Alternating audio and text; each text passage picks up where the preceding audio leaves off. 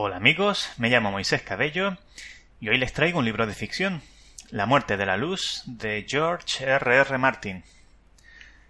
Martin es mundialmente conocido en estos tiempos por la serie de televisión de Juego de Tronos, adaptación de sus novelas de fantasía más emblemáticas.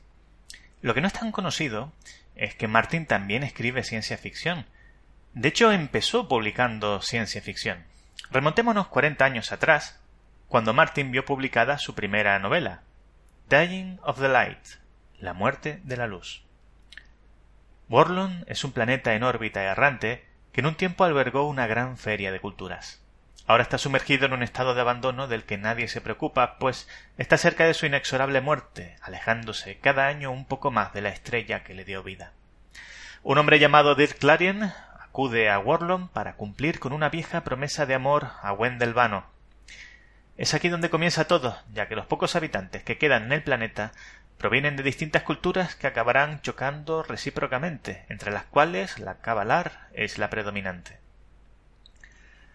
En esta primera novela de Martin se notan ecos de Ursula K. Le Guin, Frank Herbert e incluso se pueden vislumbrar precedentes de algunas culturas de Poniente.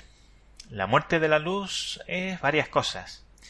Es una novela de aventuras, de personajes, de sus relaciones y sus maneras de ver el mundo, es una novela de descubrimiento de otras culturas y otras sociedades, y de verla de uno a través de los ojos de otro, y también es una novela de melancolía, de obsecación por intentar mantener unas culturas y unas tradiciones en un mundo que se acaba, y de intentar recuperar amores pasados. Este es un libro que recoge muchos de los temas que la ciencia ficción ha tratado por separado en otras novelas, y tiene un enfoque y una ambición bastante notables para tratarse de una primera novela.